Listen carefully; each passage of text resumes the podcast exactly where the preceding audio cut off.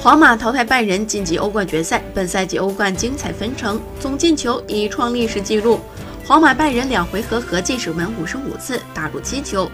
皇马是赢家，拜仁也不是输家。次回合节奏空前紧张，场面精彩。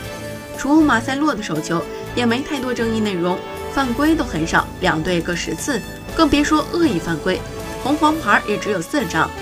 场上双方二十二名高手厮杀，为球迷献上又一场惊险对决。正如西梅所言，如果你真爱足球，你肯定享受这样的对决。此外，本赛季欧冠打入十五球的 C 罗，两回合对垒拜仁未能破门。